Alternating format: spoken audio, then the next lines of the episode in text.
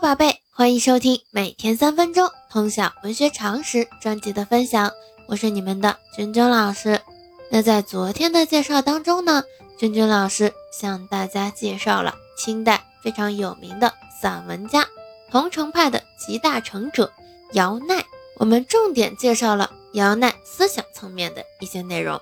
那今天呢，我们将继续为大家介绍姚鼐。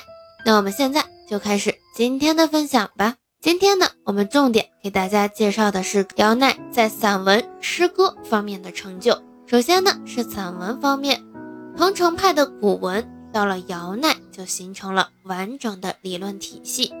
他提出了义理、考据、词章三者不可偏废的主张，这成为桐城派古文理论的纲领。具体来讲呢，义理就是指当时的理学思想，主要来自于宋学。考据是指文章要有实据，避免空泛，主要呢来自于汉学。词章是指文章还要有结构、文字、音韵上的文学之美。姚鼐认为三者的统一才是最高最美的境界。这一主张如果推而广之，那么可以看作是对文章基本的要求。无论何时都同样有着重要的意义。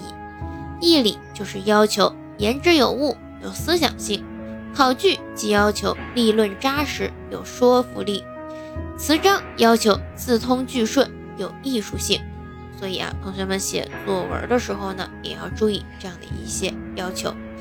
姚鼐呢，对传统文论的另一重大贡献，就是提出了富有创建性的阴阳刚柔说。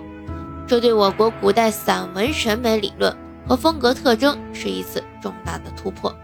他认为，文章阴阳刚柔的变化乃是作者性格、气质、品德的表现。姚鼐在发展前辈的文学思想上，用阴阳刚柔这个哲学概念来解释文章风格的来源和散文的风格特点，其中包含着。朴素的唯物论和辩证法思想，在诗歌层面，姚鼐的诗歌早年模仿明七子学唐诗，晚年兼取宋人，格艺巨高，在当时俨然成为一位大家，故后人称鲍西诗精深博大，足为正宗。以散文章法为诗，是姚鼐以文法写诗的重要特点。姚诗无论从古体还是今体。多用散文章法为之，古体诗或朴实无华，条理顺畅，文气贯通；或层次严密，波澜起伏，内容充实而富有变化。今体诗则多采用一气流走式的章法，承转自如，意脉分明。姚鼐的古体诗多为长诗，善于在古体长诗中运用散文的章法结构，或用散文平铺直叙的章法形式。行文布局顺应于思想内容的发展变化，使得诗歌条理舒畅，文气通贯。这种章法类似于赋，但又往往只是对事件的一个简单交代，没有赋法的形象性和具体性。同时，姚鼐喜欢在诗歌中议论说理，以议论为诗是姚诗审美的特点之一。那我们今天介绍姚鼐的这个小部分就到这里。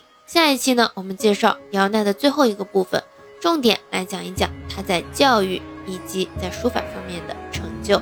我们今天的分享就到这里，喜欢咱们节目的长期关注我的喜马拉雅号，我们明天见。